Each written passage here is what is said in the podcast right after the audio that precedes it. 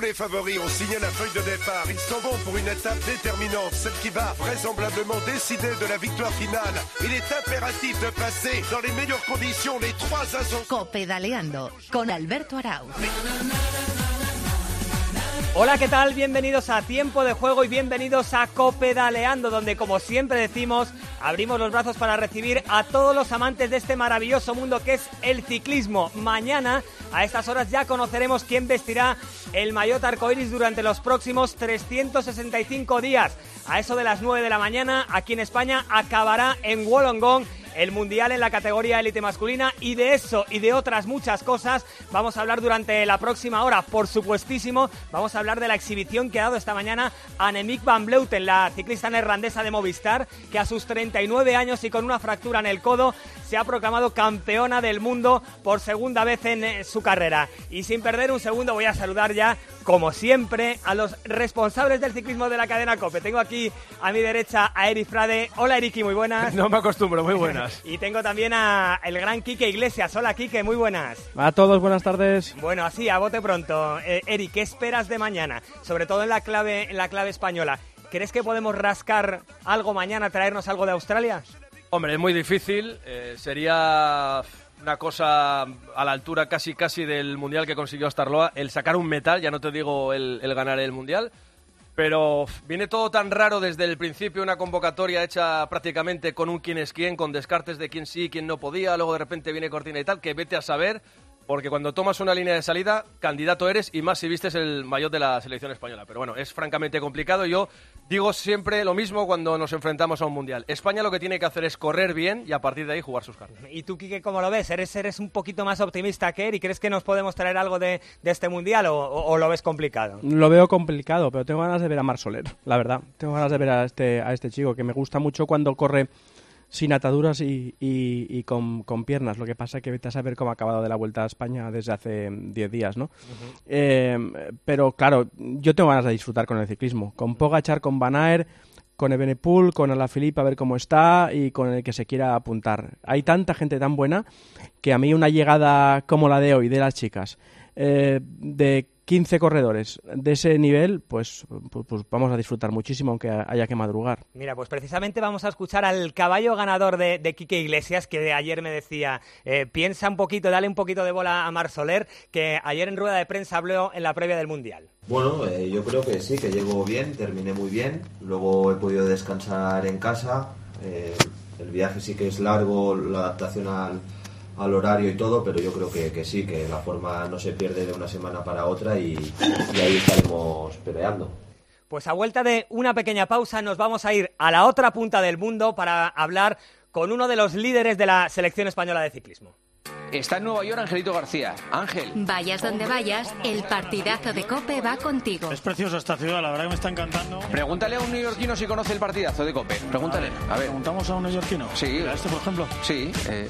Don Ángel García. Bueno, ostras. No, ese es truco. Venga, hombre. Te juro, te juro, Juanma, que no sé quién es este chico ni sabía. Que me escuchas toda la noche, sí, ¿verdad? Porque parece que está preparado. Todas las noches. Si es que yo soy muy fan tuyo de cómo narras. Tú sabes los millones de personas que hay en Nueva York. Esto es asombroso. De lunes a viernes, desde las once y media de la noche, el partidazo de Cope con Juanma Castaño, el número uno del deporte. Te prometo vale. que esto no estaba preparado.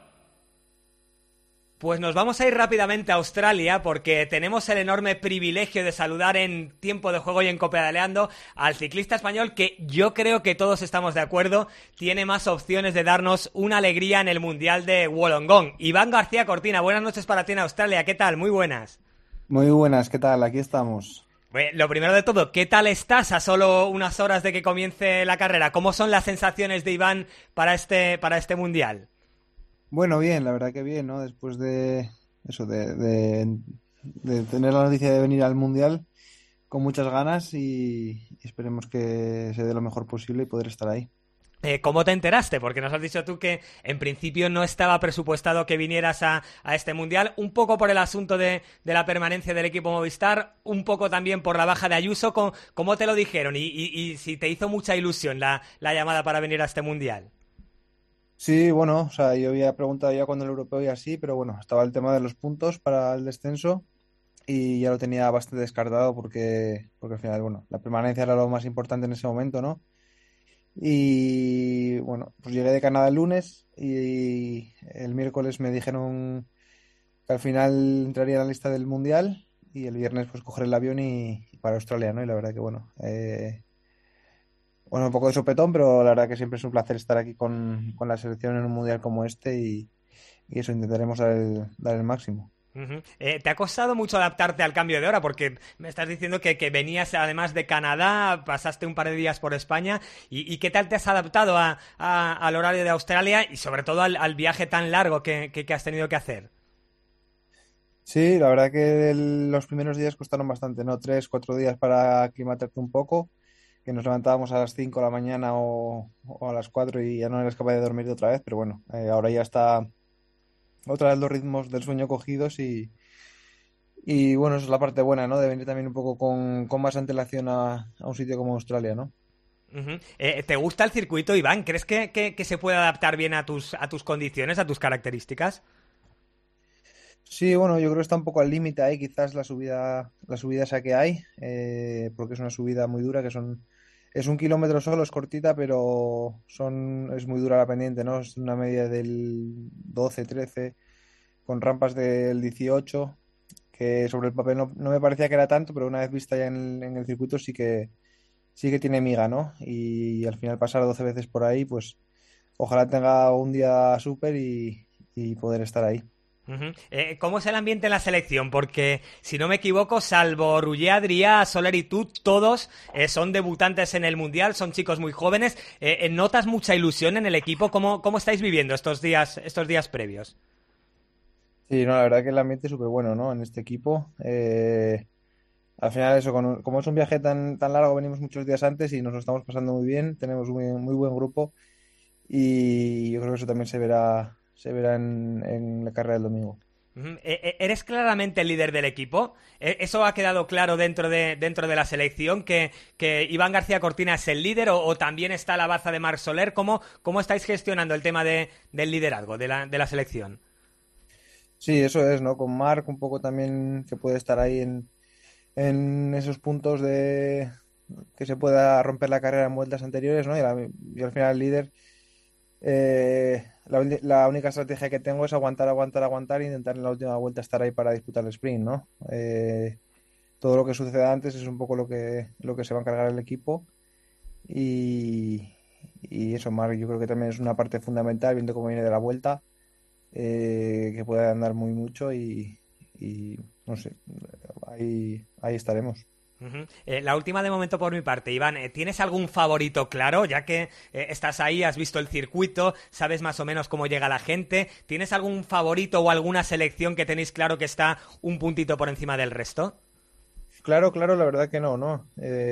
ahí, bueno, está Pogacar, está Benepool, está Van, Van Aert, está Van pero no te sabría decir un, favorito claro y, como selección quizás sí que Francia tiene un bloque muy potente, pero, pero lo mismo, ¿no? Eh, yo creo que será un mundial muy abierto en, ese sentido y, divertido de, ver.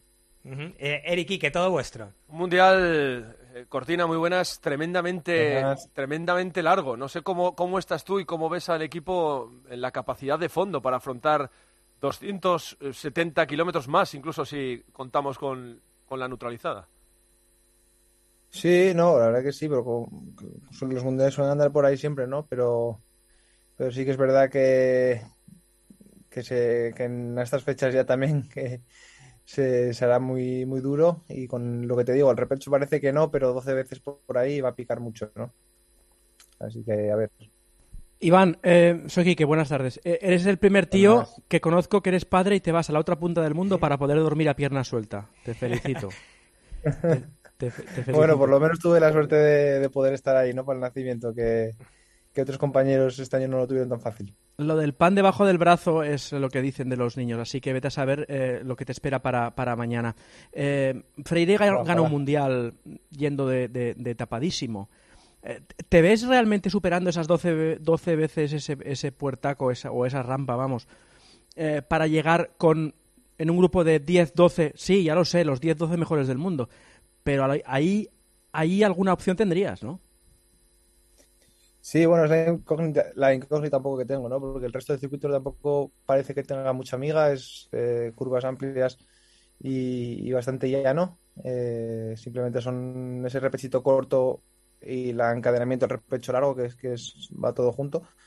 Pero todo depende de cómo se, cómo se tome cómo se haga la carrera, ¿no? Porque no es lo empezar a tres vueltas o cuatro a mover el árbol que, que empezar a, a ocho vueltas desde el final y, la carrera se puede hacer mucho, o sea, puede cambiar totalmente según cuando, cuando arranque la moto, básicamente. ¿Qué es lo que te pasó? Yo recuerdo haber estado contigo el año pasado en Flandes, que fuiste muy protagonista, eh, chupando mucha cámara con la Filip y demás, pero a 80 kilómetros de meta, y claro, eh, hay que tener muchas piernas para eso. Sí, bueno, hay carreras diferentes, ¿no? Yo creo. Eh, al final, el recorrido de aquí eh, no sé, al final sumas más metros de desnivel, ¿no? Y, puede ser una carrera que venga bien, pero hay que ser inteligentes y jugar las bazas una vez y, no tirar ni, ni un 0,1 gramo de energía eh, innecesaria. ¿El equipo Cortina tiene superada esa, esa, sensación general de que es una selección hecha eh, casi casi por descarte? O sea, ¿hay, ¿hay una concepción de equipo que tiene superado eso y que se cree que es la selección nacional de ciclismo?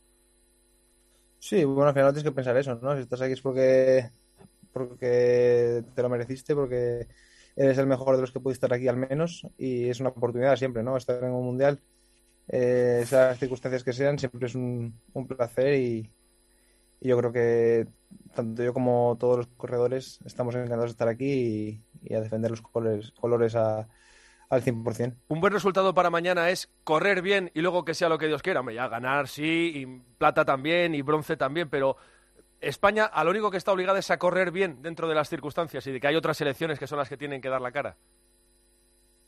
Sí, bueno, a ver, eh, yo creo que lo principal es eso, ¿no? Es correr bien, estar ahí y, luego ver lo, lo, que sale, porque al final, como dices, ¿no? No tenemos un bloque como puede tener Francia o Australia, y tampoco un rematador claro, un favorito claro como, como otras selecciones, ¿no? Pero eh, al final con Marc eh, y conmigo, pues yo creo que podemos hacer un, un papel digno y, y lo que vamos a intentar.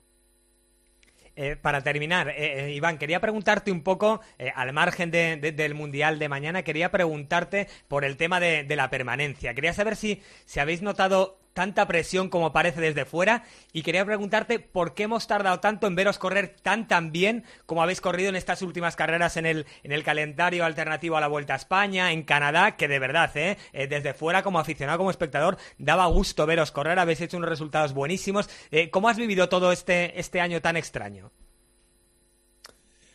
Eh, bueno, un, año de improvisación, en cierto modo, ¿no? De ir a altura, no ir a ir a la vuelta o no ir, o, al mundial no ir a ir.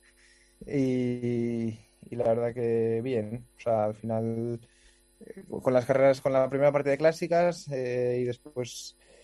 ahí fue cuando empezó a entrar un poco más la presión, que al final, quieras o no se nota, ¿no? A nadie le gusta estar en esa situación y cuando le ves las orejas al lobo también hace, hace cambiar al equipo y yo creo que eso es lo que, lo que se nota también, ¿no? Que, a la carrera se iba con otras ideas. y, para el año que viene podemos ver a, un Movistar corriendo pues en, la temporada de clásicas o en estas o en estas carreras que hemos visto a final de temporada con este estilo, que, yo creo que habéis corrido mucho más agresivos, más valientes. ¿Crees que esto puede ser eh, una forma de darse cuenta de que se puede correr así? Bueno, a es como me gusta correr, ¿no? La verdad que las carreras que hicimos en la parte final, eh, no sé, todo, yo creo que el grupo que estábamos, en menos en las que yo corrí, estábamos muy a gustos corriendo de esa manera, eh, sin, sin, nada que temer o yendo a, yendo a ganar, básicamente, aunque no sean los favoritos, y, yo creo que es la única manera de conseguir las cosas. Muy bien, Iván. Pues nada, te mando toda la suerte del mundo. A ver si nos traéis algo, algo bonito, por lo menos hacéis una carrera bonita allí en Australia. Y te mando un abrazo muy fuerte y te doy las gracias por estar con nosotros en tiempo de juego y en Copedaleando. Un abrazo muy fuerte. Muy bien, gracias a vosotros. Pues vamos a seguir charlando de lo que va a ser este mundial que, que se celebra mañana en la categoría élite masculina y lo vamos a hacer, además de con Eric y con Quique, con dos buenos amigos. Está aquí a mi lado el compañero del diario Marca, Nacho Lavarga. Hola Nacho, muy buenas. Hola, ¿qué tal? Un placer estar aquí. No digas todos los cargos que no caben en lo que queda de. Nada, nada, un placer estar aquí. Tenía muchas ganas de volver. Oh, me alegro. La, la última vez creo que no estaba este estudio, o sea que imagínate sí, sí, la de sí, tiempo sí. que hacía. Sí, señor. Y tengo también el enorme placer de saludar a nuestra compañera de ciclismo a fondo, Ainara Hernando. Hola, Ainara, muy buenas. Buenas tardes, mesa de sabios. ¿Qué tal estáis?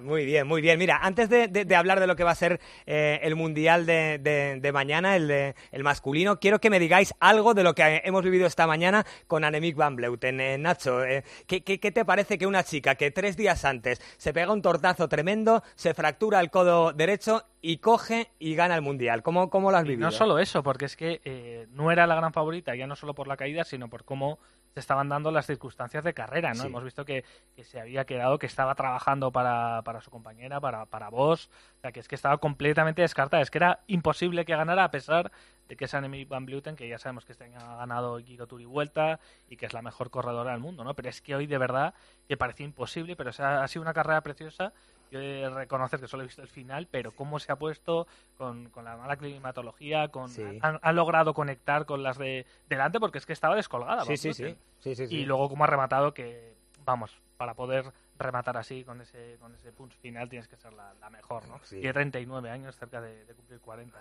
Una barbaridad. Sí, ¿tú, Ainara, estás tan impresionada como nosotros con lo que ha hecho Annemiek? Sí, sí, claro. Yo creo que ya, yo de ella suelo decir que ya no nos impresiona que gane, sino la forma en la que lo hace, ¿no? Lo hizo, yo creo que en el Tour de Francia nadie sorprendió que ella ganase, pero sí cómo lo hizo. Y creo que hoy ha pasado un poco lo mismo, ¿no? Cuando ella corre, por mucho que, que venga lesionada, no se la puede descartar y hoy lo ha demostrado. Es que ha estado esperando a Marianne Vos. En el último repechito, ya antes de, de, de, la meta, se la veía que estaba mirando más hacia atrás que hacia adelante. Se le había ido el grupo de delante. Ella ha dicho que ha pedaleado todo el día con dolor, que no se podía poner encima de la bici de los dolores que tenía. Y aún así, pues bueno, se ha inventado una forma, ¿no? Ella sabía que el sprint no podía, pues lo ha probado de otra forma. Al final era lo del no tener nada que perder y ha acabado ganándolo todo y ganándolo todo como lleva toda la temporada, ¿no? Es una auténtica, pues una auténtica máquina. Uh -huh. Está haciendo historia ella sola. Eric, que vaya corredora, ¿eh? Yo creo que para definir lo que hace Van Bleuten hoy en día hay que decir simplemente que el debate cuando ella se retire, que está más cerca que lejos, es eh, si es la mejor ciclista de la historia y el debate será con Gianni Longo. A partir de ahí ya creo que no se puede decir mucho más, pero solo lo que ha ganado esta temporada, ella es, sería lo que quisiera ganar cualquier ciclista de cualquier género en toda su carrera deportiva. Total, sí, pero mira, hablando de esto, a mí me impresionó mucho algo que dijo en una entrevista a marca reciente que decía que no le daba tiempo a disfrutar los, los, las victorias, o sea, que acaba de ganar el Tour, tenía que ir a por la vuelta, que acaba de ganar la vuelta y ya solo pensaba en el Mundial. Uh -huh. También es una, una perspectiva tremenda. ¿eh? Que Hay muchas más carreras ahora que en la época de Longo también, seguramente. Uh -huh. Entonces, por ahí también puede estar un poco lo del debate. Pero vamos, y falta es, Lombardía también. Sí, es sí, una sí. ciclista superlativa. Vamos. Quique, ¿qué quieres decir tú? Nada, que la Varga ya colabó el marca ya aquí en una cuña. ¿eh? Hombre, venir a eso. Hombre. Pero bueno, bien, bien, se acepta. Se, ace se acepta. Eh, iba a deciros que eh, yo lo del codo no me lo creo. Uno. Joder, pero las imágenes te las crees, ¿no? Lo, lo que viste. Sí, no, la caída es me la, la radiografía. ¿no? la, la, caída, la caída me la creo. Tampoco me creía que Contador acabó una etapa con una fisura en el no sé dónde la era. La meseta la tibial. Tibia, la meseta tibial y tal. Sí. Pero bueno, bien, aquí estamos.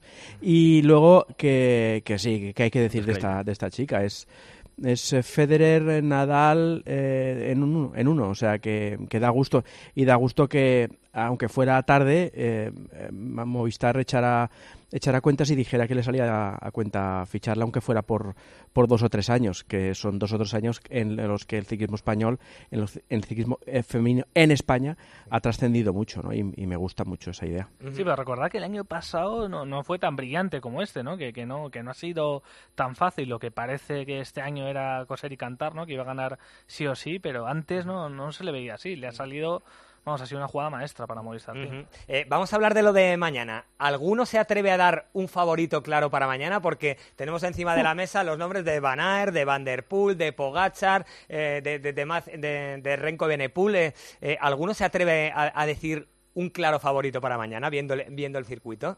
Claro, claro, claro. Hay uno solo no hay. O sea, yo creo que el mundial es muy Van Aert por el repecho, este partido en dos que hay a mitad de circuito. Sí, ahora nos lo va a contar el capitán pormenorizadamente. Pero yo creo que ese repecho le viene bien no solo a Van Aert, sino que le viene bien a mucha gente. Yo, para mí la gran duda es saber cómo está Julián Alaphilippe Ujú. después de, de la retirada en la Vuelta Ciclista a España, qué ha hecho, cómo lo ha hecho y en qué circunstancias está. Tú sospechas que Alaphilippe está mejor de lo que todos creemos, ¿verdad, Sí, Eri? Yo estoy convencido, yo estoy convencido porque si no tenía nada roto, pronto habrá podido coger la bici y habrá podido hacer un entrenamiento muy centrado en este, en este objetivo. Y es el hombre a batir de los dos, dos últimos años, con lo cual, eh, para mí es la gran duda, pero a partir de ahí se abre mucho la mano, Pogachar, Benepul, Van Der Poel, que está como una cabra y tiene muy buen equipo. Los equipos sin duda son Países Bajos, Bélgica, eh, Australia y Francia. Y a partir de ahí, pues, a a intentar pescar con aprovechándose de su trabajo. Ainara, ¿tú cómo lo ves? A mí me gusta lo que cuenta eh, Eri sobre Alaphilippe porque me recordó mucho el día de su retirada y cuando luego supimos que no tenía nada roto al modus operandi de Oscar Freire cuando nunca terminaba la Vuelta a España porque él iba con la calculadora echando cuentas para, para el Mundial y para prepararlo como quería, ¿no? Eso, esa es la parte que, que yo creo que corre a favor de Alaphilippe de cara a mañana y la super selección que tiene, porque Francia este año va con una selección increíble. Coincido con lo de Van Aert, pero ojo, cuidado que Pogachar le ganó en un repecho muy parecido a este. Eh, me ha sorprendido mucho que Cortina ha dicho por ahí que uno de sus favoritos es Alexander Christoph. Curioso, pero siempre está muy bien palpar las, eh, las opiniones de, de- de aquellos que corren, de los, por- porque no solamente saben de sus sensaciones, sino también de lo que tienen alrededor. Sí. Y yo os añado un nombre ahí dentro. A ver. Bueno, no me quiero olvidar de Australia, que corre en casa, ¿eh? Sí. Y Michael Matthews también ha hecho de las suyas en estas últimas carreras y seguro que estará también ahí. Tienen esa motivación de correr en casa. A mí me gustaría mucho, muchísimo. Sé que es imposible, pero me encantaría ver ahí delante a Vinian Girmay, el ganador de la etapa en el Giro, de la Gante Wevelgem. Ha hecho segundo en Balonia. Sí.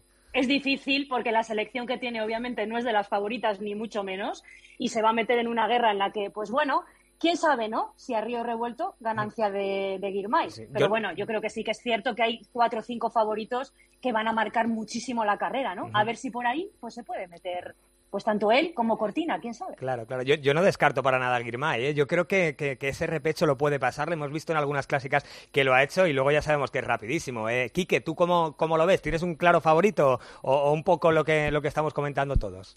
Está tan claro que va a ganar o Pogachar o Van Aert o Evenepoel o a la Philip, al- del cual tampoco... sigue, sigue. Ta- no, no, no, no. puesto no más vale. estrellitas ya que Alberto sí, Arauz en Twitter. Silencio a todos, silencio a todos. Está clarísimo. Eh, yo, uno, uno, no me creo la caída de a la Philip en la Vuelta Tampoco, a España. tam- Tampoco. Así que no se cree nada. Eh, y está tan claro que va a ganar uno de estos que seguro que no gana. Es decir, eh, va, va a ganar uno que no esperamos. Campeón estoy- raro. campeón raro. Ahora, si gana Christoph, me, si gana Christoph me quito de me quito de la vida, ¿eh? Yo creo que Cortina ha dicho Christoph porque sería buena señal que Christoph estuviera en la pomada porque es un corredor del tipo de... No se habrá de- equivocado. No, no, no, no, yo se lo repregunté. ¿eh? Trentin puede ser una base Sí, importante sí, sí, también. Tú- no habéis contado de Italia. tú en marca se lo repreguntaste, ¿no? Sí, sí, se lo repregunté. No, está de marca.com. Trentin suele acabar muy bien y tiene bastante fondo y los mundiales siempre suele estar en el sitio. No, y que corre muy bien. A mí Italia me encanta. Y Alberto Bettiol también. ¿eh? Sí, sí, Alberto sí. Esté quien esté, de- siempre de bien. Italia. Sí, de Italia no se habla tanto, pero tiene, pero tiene buen equipo. Y vamos a hablar de los nuestros. Ya hemos escuchado a, a Cortina, eh, Quique confía mucho en Marc Soler. Que, que- No, más que nada porque lo ha dicho Montparler, pero vamos, que hay 35 favoritos antes que los españoles, Sí, ¿eh? eso desde luego, eso desde luego. Eh, ¿qué, qué os parece, eh, Eric, que no le he hablado contigo, el, el equipo de, de circunstancias que ha llegado eh, Pascual Montparler? ¿Tú crees que de aquí puede salir algo bonito? Mira, tenemos el ejemplo hace nada de, de- del Eurobásquet, de los chicos del baloncesto, que no daba a nadie un duro por ellos y que se unieron y hicieron un campeonato impresionante. ¿Tú crees que puede suceder algo parecido con los Sac- nuestros? Sacar un metal, siguiendo un poco la comparación, sería como ganar la NBA.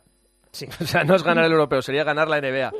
Pero bueno, a, a ver cómo se da. Yo la verdad es que tengo más fe en que se rompa la carrera en la penúltima vuelta y que ahí entre en ese corte Mar Soler, porque el, el final de circuito me recuerda mucho a la etapa que ganó en Bilbao. Porque Sí. al final es coronar y para abajo, porque además eh, la bajada que hay de un repecho que está partida en dos, que coges, subes, bajas y luego vuelves a subir, es un, es un repecho muy, muy puñetero.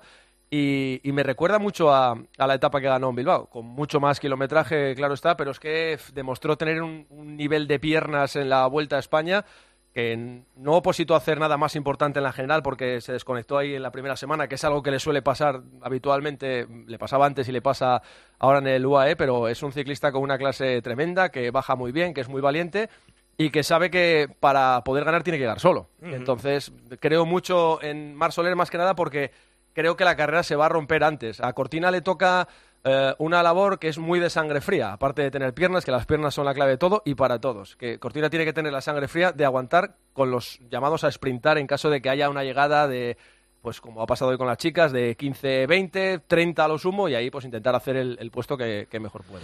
Yo creo que es que va a llegar un corte más pequeño, ¿eh? más reducido, que no va a ser de 30, sino quizá de 12, 15, pero claro, depende de, de lo que decís. Estamos viendo varios escenarios, Soler eh, tiene que meterse en el corte antes de que queden dos vueltas, pero ¿quién va a di- dinamitar esto? Yo creo que Pogachar, lo digo de verdad, yo creo que, que Pogachar se puede ir en esa penúltima cota, eh, porque no veo, al resto sí que les puede interesar, ¿no? Más llegar al final con, con las cosas más, más parecidas, pero creo que alguien lo va a dinamitar mucho antes, como el propio eh, y eso va a cambiar el escenario, vamos a ver un mundial. ¿Quién puede aguantar en este pelotón? Que es la pregunta. Si damos por bueno que no se va a esperar a la última vuelta para romper la carrera, ¿quién va a aguantar, contando que sea en la penúltima subida, 30 kilómetros con 30 segundos? Ahí, Si es así la carrera, estamos, hablando- estamos reduciendo ya a 4. Sí.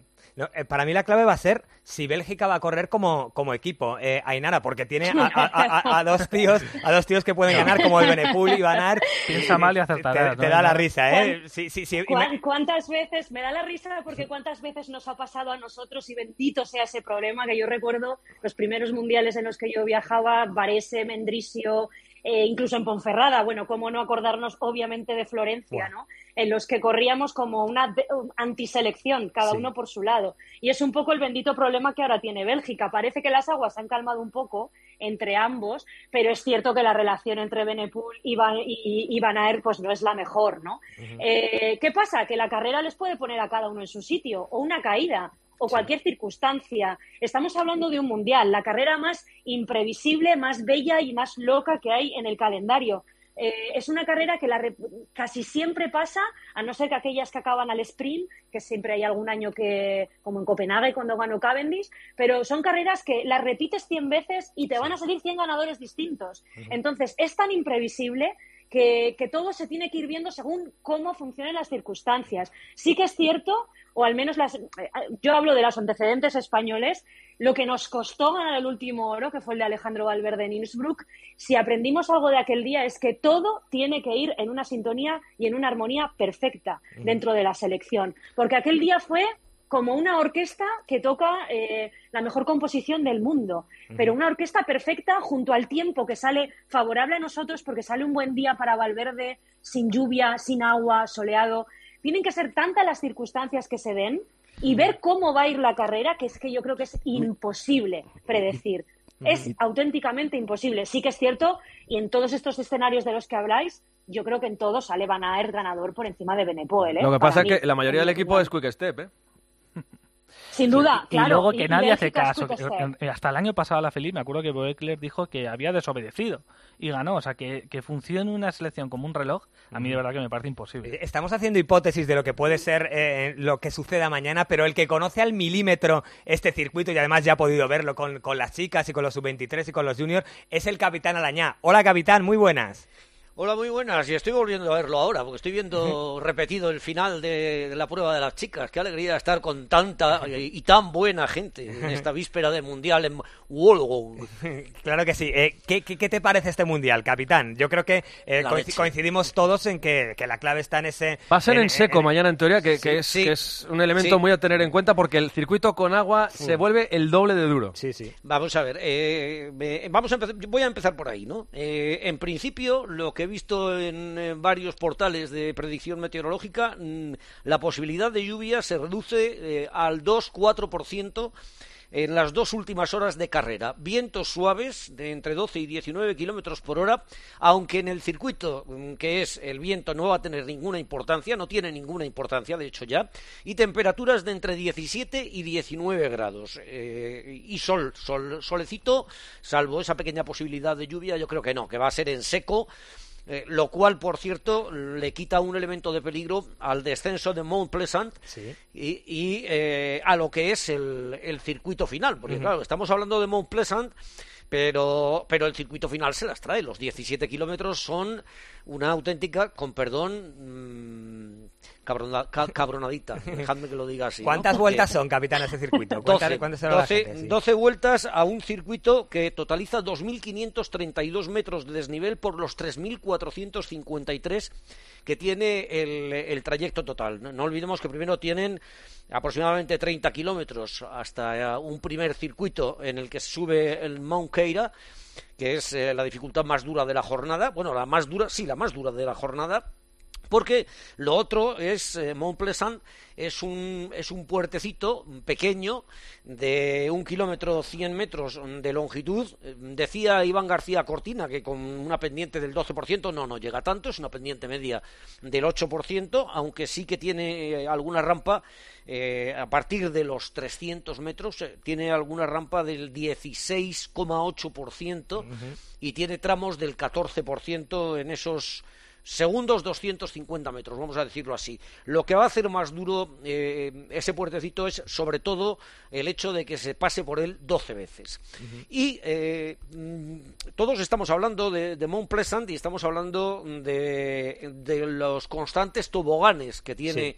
que tienen los 17 kilómetros. Eh, hay que tener en cuenta, pues eso, que para, que para 205 kilómetros un desnivel de 2.532 metros no lo da solamente ese puertecito, hay más cosas. Y hay cosas como, por ejemplo, que a falta de un kilómetro y medio hay un repechito de 300 metros con el 7,5% de porcentaje de pendiente media y que a falta de 350 metros hay eh, otro repechito de nada, muy poquito, con el 3,5%. Eh, eh, ese repecho de, de que, de- del punto en que falta un kilómetro y medio, aproximadamente un kilómetro 300, ese eh, no ha hecho mucho daño hoy. Me he fijado Pero- hoy que parecía que se podía romper la carrera ahí, capitán, y Exacto. al final no, no, no ha pasado nada. No, pero lo ha hecho la continuación. El falso llano que viene después es donde, justo después del último kilómetro, lo acabo de ver repetido, ha saltado Annemiek van Vleuten, que por cierto es la primera que gana eh, Giro, Tour, Tour, Vuelta y Mundial. eh, la nada. primera corredora y corredor que lo gana en la historia del ciclismo.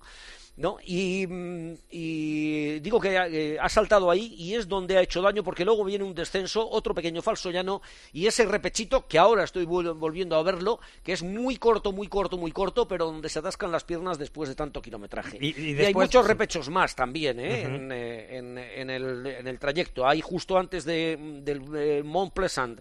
Hay eh, aproximadamente 800 metros al 10%, de- etcétera, etcétera. Ujú. Es decir, es, es, se va- es un circuito que se va a hacer tremendamente duro, donde yo estoy de acuerdo, hay muchos favoritos, yo diría que demasiados favoritos, donde también estoy de acuerdo en que probablemente veamos ganar a un desconocido y donde eh, antes lo recordaba Eri Frade y, yo lo recordaba antes de escucharle a él también, donde ¿por qué no Hamilton 2003 Canadá y Gora Starloa venciendo con 5 segundos de diferencia? Porque fijémonos, en todas las carreras que se han corrido hasta ahora en este circuito, el vencedor lo ha hecho con 1, 2, 3 segundos de diferencia. Eh, aquel año creo que Valverde hizo podio Segundo. también. Segundo, ¿verdad? Segundo, tercero Van.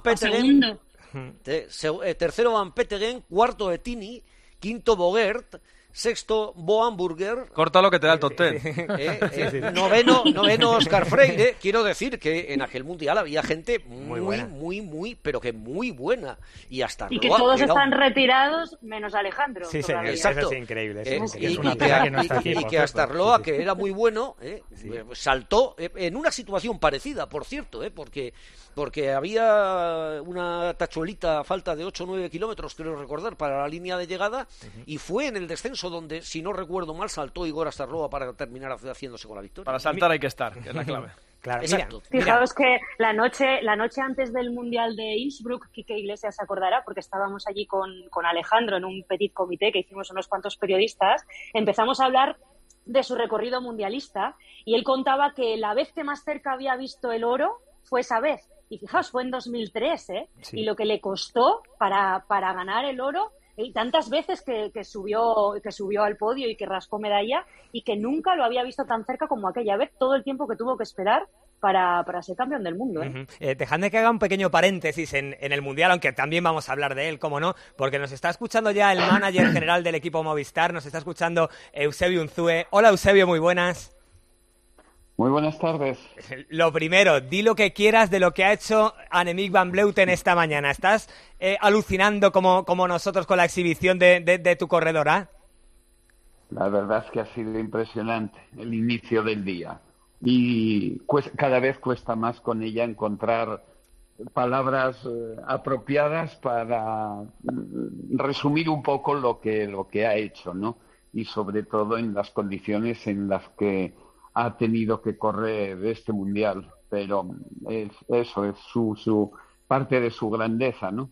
Partir como ha partido solamente con la idea de, de poder ayudar a su amiga Marian Bosch, eh, ella siendo consciente de, que las limitaciones eh, que la lesión en el codo pues no le permitían salvo momentos muy muy puntuales y, con un grandísimo dolor eh, levantarse de la bicicleta que esto en, en, un, en un circuito como el que estáis explicando correctamente el no poder levantarte eh, pues te, te, hacía tirar de riñones y, y bueno, pues, pues, pues eso, que, que, fuera algo mucho más tortuoso que, que lo que realmente ha sido. Pero ya le habéis visto. Sí, sí. ¿Cómo de importante, Eusebio, es para Movistar que, que Van Bleuten, en teoría, en el año de su despedida, luzca el arco iris? ¿Cómo de importante es para el equipo?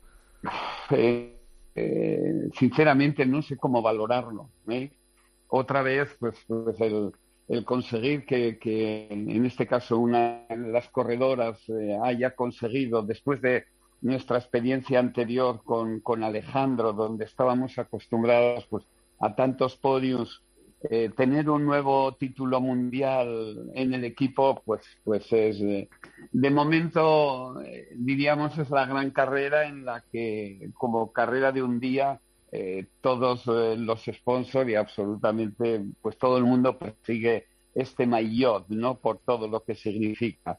y, y, bueno, pues en su caso, eh, si además pues le añadimos todo lo que hace, eso, las condiciones un poco lo ha conseguido de la manera que, que lo ha hecho y sobre todo pues después de una temporada donde ha tenido, ha tenido que recuperarse, además de, todo lo que ha conseguido, recuperarse de un par muy seria en sus correspondientes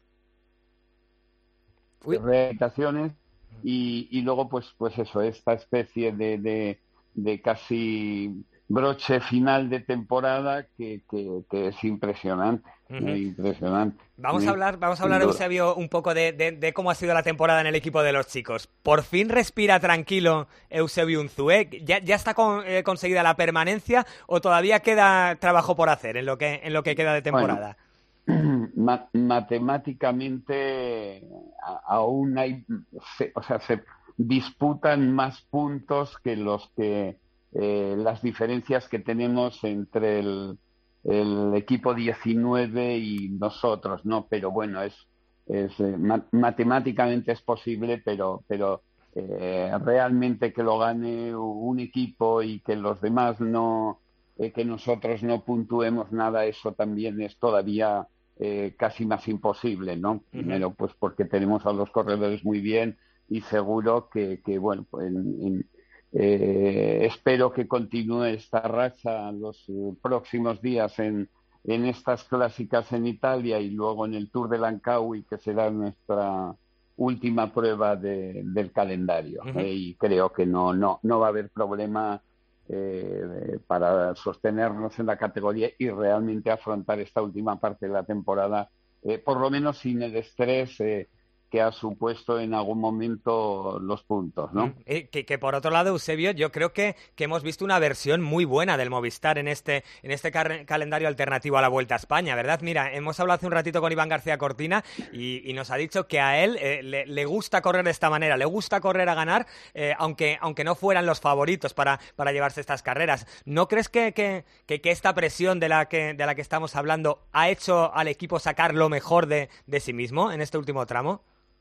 Bueno, yo creo que sobre todo lo que en estos últimos eh, eh, este último, estos últimos 25 días diría de, eh, la vuelta a España y todo lo posterior, efectivamente era una de las razones, tener que, correr a conseguir puntos como, como fuera y, y, se ha hecho, ¿no? Pero sobre todo lo que, lo que sí nos ha respetado sobre todo la mala suerte que es la que nos eh, ha privado de, haber tenido que vivir esta situación, o sea, de no haber conseguido ya los puntos para no haber tenido que vivir esta situación de estrés, que, mm, vamos, no es que, haya sido ella la causante, ¿no? Pienso que efectivamente los corredores eh, han, han, podido eh, salir con un compromiso mayor, sin duda, eh, y, pero realmente pues lo que hemos tenido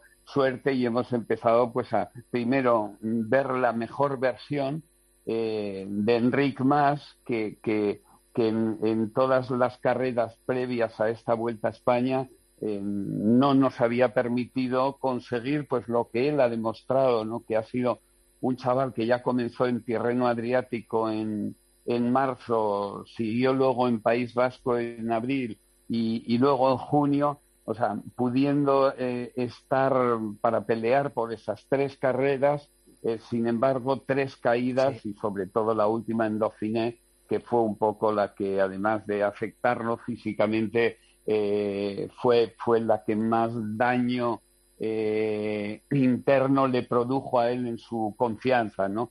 luego fuimos al Tour, ya lo visteis, pasamos de, de increíblemente las etapas más difíciles y complicadas, que eran las seis primeras, eh, eh, y resulta que lo salvó todo el día llegó a la primera etapa de montaña solo con los segundos perdidos de, de, la crono, ¿no? Y fue a su terreno, nos acercamos un poco a los dichosos descensos, allí apareció un poco, pues, pues esos miedos, el fantasma de, de las caídas, eh, lo anularon o en un 60% o un 70% su, su, su capacidad y al final, pues eh, no, no solo con eso, el COVID, pues faltando tres etapas, también le obligó a. Dijo Enrique Eusebio. A casa. Dijo Enrique que ¿Eh? tú habías sido muy importante en, en, en, esa recuperación de mm. confianza porque habías estado muy pendiente en el intervalo que iba del Tour a, a, la vuelta de él. ¿eh? Eso comentó Enrique. Sí, sí, sin duda, sin duda, sin duda. Eh, pero como todos los que estábamos detrás, todo el equipo, ¿no?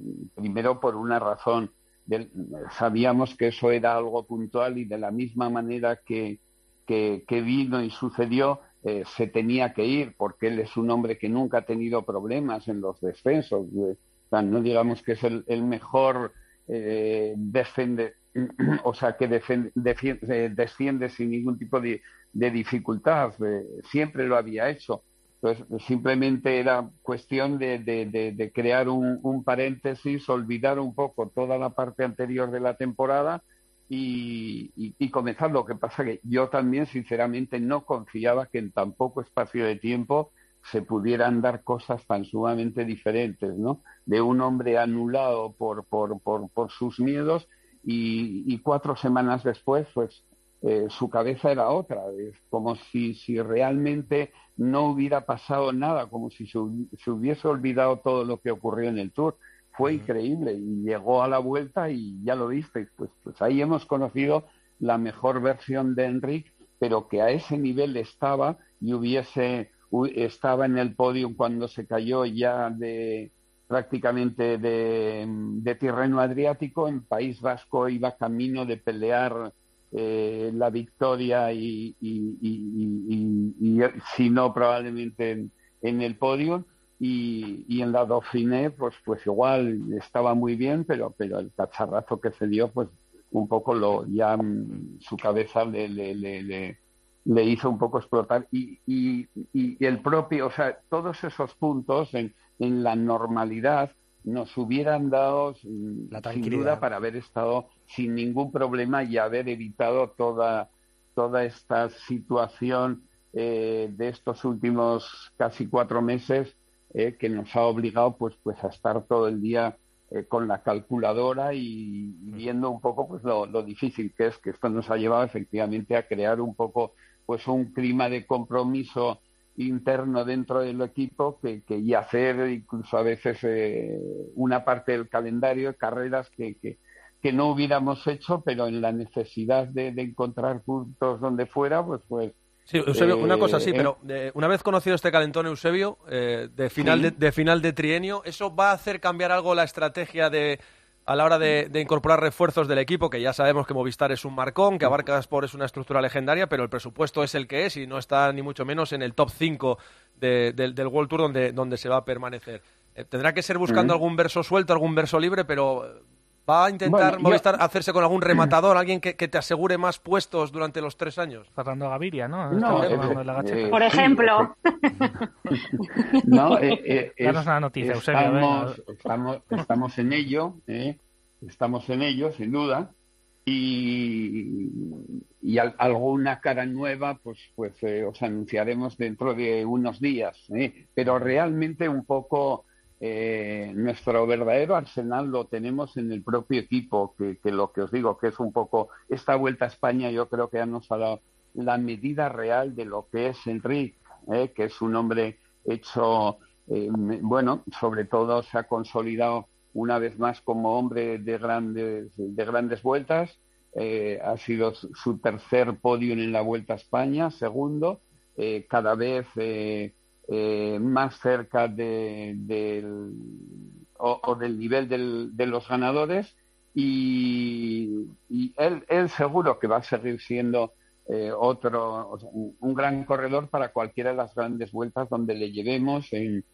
carreras de, una semana, por supuesto, y en determinadas carreras de, de, un día con una cierta dureza que dan un montón de eh, puntos. también lo vamos a ver. Y luego tenemos pues pues eso los Gonzalo Serrano que ya habéis visto sí, el paso que ha dado sí. eh, Alex Aramburu eh, el propio Mateo Jorgensen. Ahí hay una serie de jóvenes Inés Rubio chavales muy interesantes eh, que, que, que yo creo que nos van a dar más tranquilidad. Son chicos que algunos de ellos están aún en en el anonimato, pero que ya han dejado destellos y, y detalles de calidad muy interesantes y, y, que creo no nos deben hacer eh, pasar por este problema de, de, de, de estar pensando y, y, de tener que salir de ese club de los 18 elegidos del World Tour. O, ¿no? o sea, o sea, Eusebio, que nos olvidamos de un fichajazo o no? Eh, no, pero sí es que ya veis que no hay tampoco eh, nada en el mercado. Este año el, el único fichajazo, vamos, si entendemos por los dos por lo mismo, eh, era, era Richard Carapaz, ¿no? Y, Hombre, bueno, a ver, pues, eh, eh Ma ha fichado a Adam Yates, ¿no? Por, por ahí, no, no está mal tampoco. Sí, hombre, yo sinceramente era sin duda, sin duda pero eh, no, no, y hubiera sido. El UAE va sin cadena. Yo soy una muy rápida. Y sin límite en la cuenta de hay, crédito. Hay, hay, algunos sí que tienen la suerte de sus ilimitaciones presupuestarias. Una muy rápida y... a propósito de esto, Eusebio. ¿Es posible que entre un nuevo patrocinador para la próxima temporada? Porque eso sí que se está hablando, ¿no? Es si para la siguiente o para la siguiente, pero eso sí que se, sí, se está trabajando. ¿no? Es, es, probable, es probable ¿eh? que, que, que llegue algún nuevo sponsor sponsor y, y que, que, ayude ya al gran esfuerzo de Telefónica, pues, pues que a que lo pueda seguir haciendo Telefónica y que, y que además, pues, eh, este, la llegada de este otro segundo patrocinador, pues, nos permita también eh, mejorar nuestro presupuesto y, y, que nos sirva, pues, pues, eh, para que no se nos vayan a veces algunos de nuestros corredores uh -huh. y, y, a lo mejor también, pues, para poder incorporar algún chaval atractivo. ¿eh? Y, en ese, y en ese chaval atractivo, Carlos. Eusebio, lleva nombre y apellido Carlos Rodríguez Cano. Eh, bueno, es, es, uno también entre ellos de los que termina contrato el, a finales del próximo año, ¿no? Eh, con lo cual, pues, pues ahí va a salir al mercado. Y nos dijo aquí en el partidazo de Cope Eusebio que le gustaría correr en el equipo de casa, en el equipo español. Nos lo dijo Carlos hace un par de meses aquí. Bueno, pues, pues eh, todas esas cosas efectivamente ayudan o, o a que se puedan acercar los deseos de ambas partes. A nosotros tampoco no nos importaría, no, no es que no nos importa, estaríamos encantados. ¿sí? Y, y lo importante es un poco pues que, que es un chaval que ya lo veis, continúa creciendo, dando pasos, pero con una solidez muy importante y, y bueno, pues, pues, pues que apuntan también un poco a, a, este grupito de grandes corredores que, el relevo generacional que ya habéis visto, pues, pues eh, con ese podium incluso y el comportamiento en la vuelta de, de Ayuso, ¿no? Que vienen pues chavales con, con un talento eh, descomunal y que, que, que, son capaces de, pues de hacer un poco lo que hacen, ¿no? Y que creo que, y espero sobre todo un poco a vosotros los medios, en particular aquí a todo el grupo de, de COPE, eh, de, vivir también un poco con tranquilidad la, la, la marcha de estos últimos años, pues de, de grandes como, como Alberto y, y, a partir de este año Alejandro, eh, que, que, que, bueno, pues, pues eh, nos va a dar eh, la tranquilidad que normalmente tiene este país en, en, cualquiera de los deportes, que ya veis que, que, se escapa un grande y casi a veces parece que lo empuja la fortaleza de los jóvenes que, que llegan, ¿no? Es, es un país con, con pues eso, genética de, de, de, de grandes eh, en cualquier cosa y, y ahí los tenemos. A, a nuestros deportistas pues liderando allí en cualquiera de los deportes donde, donde están y, y bueno, pues dando motivos pues para, sentirnos orgullosos de donde somos, ¿no? Muy bien, Eusebio, pues nada, te agradecemos un montón este ratito eh, charlando aquí en Copedaleando y en tiempo de juego de ciclismo. Anda que no ha retirado gente, Eusebio. ¿eh? pues sí, pues sí, sí. y, te, y te mandamos un abrazo muy fuerte, Eusebio. Muy bien, a disfrutar. Un abrazo, muchas gracias. Saludos a todos. Y Ainara, un abrazo. Chao, hasta luego, hasta luego Eusebio. Ainara, para terminar contigo me quería quedar, porque me han contado, me han contado Eri y Iglesias que estás preparando algo muy bonito con Perico Delgado. Cuéntame. uno, uno de esos que decíais que, que ha retirado Eusebio, entre Sí. otros. De los, pri- de los primeros. Los primeros, sí, sí. De los primeros, ya lo creo que sí. Pues sí, sí, este invierno va a ser un poquito duro, pero bueno, esperemos que la recompensa la próxima primavera la tengáis en vuestras manos, que será, será un libro que estamos escribiendo los dos juntos. Eh, ya desde hace un tiempo, que bueno, ha tenido sus dificultades, su tiempo, ya lo contaremos cuando llegue.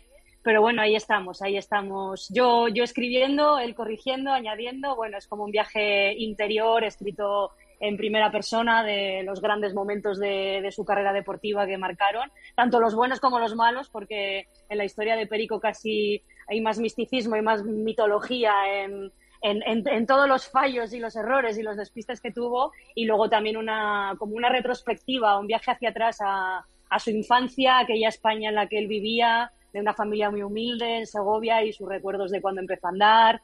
Bueno, pues eh, una mezcla, un poco sobre todo un viaje interior, se va a llamar La Soledad de Perico. Uh -huh. y, y, bueno, y esperemos que para primavera esté. Como no esté, mala señal. Igual hay capítulo de chistes, ¿no? Seguro. Eh, espero espero que no, pero es que todo, poco, sí, sí. Es, si, os, si, os, fijáis es que su vida la verdad que da para más de un libro. ¿eh? Yo que, que son 500 que nací... páginas. Ahí. Cuando, exacto, yo cuando nací, bueno, cuando él ganó el Tour yo tenía un año solamente, entonces no he vivido tan de cerca como, como llevo ahora metiéndome dentro de, de, de su vida y, de lo que era aquella época del ciclismo, que era maravillosa, y no solo del ciclismo, sino también del periodismo, del mundo de la radio, que os voy a contar a vosotros, que, que también va a aparecer ahí reflejado todas las batallas de las ondas en las que él también fue protagonista. Y bueno, yo estoy disfrutando mucho escribiéndolo, espero que vosotros también, cuando os llegue y lo leáis, pues que os guste mucho. Claro que sí, claro que sí. Pues nada, eh, Nacho, te agradecemos un montón que te hayas acercado nada, hasta vosotros, aquí para charlar de ciclismo. Eh, Ainara, te mando un beso y, y muchas gracias por, por pasarte por, por la cadena COPE, por tiempo de juego. Ha sido un placer, como siempre, acompañaros. Muchas gracias. Eh, Quique, te mando un abrazo muy, muy fuerte. Y yo también te lo devuelvo. Fuerte, chao. Eri, ¿qué, qué, qué? Dime, dime una última cosa sobre el Mundial de mañana. ¿Qué esperas? Dame un soplo de optimismo. Bueno, que la gente ponga el despertador a las 7. Sí, con eso es suficiente, ¿no? Hombre, debería, si no, es que va a ser un casino. Sí. Eh, eh, ca capitán, ¿qué quieres decir para despedir? Ah, yo eh, digo que lo pongan un poquito más tarde porque se va a romper la cosa definitivamente alrededor del momento en que falten 35 o 40 kilómetros. Uh -huh. Y no descartéis nunca jamás la sorpresa. Uh -huh. Este mundial está tan lejos como el de Hamilton. Bueno, un poco más este. Ojalá, ojalá, ojalá, capitán. Bueno, pues eh, muchas gracias por estar al otro lado charlando un poquito de ciclismo, que nos encanta hablar del deporte de las dos ruedas. Y mañana, a eso de las 9 de la mañana, tendremos campeón del mundo. ¿Y por qué no vamos a soñar que, que un español pueda dar la sorpresa? Gracias eh, por estar ahí y hasta la próxima.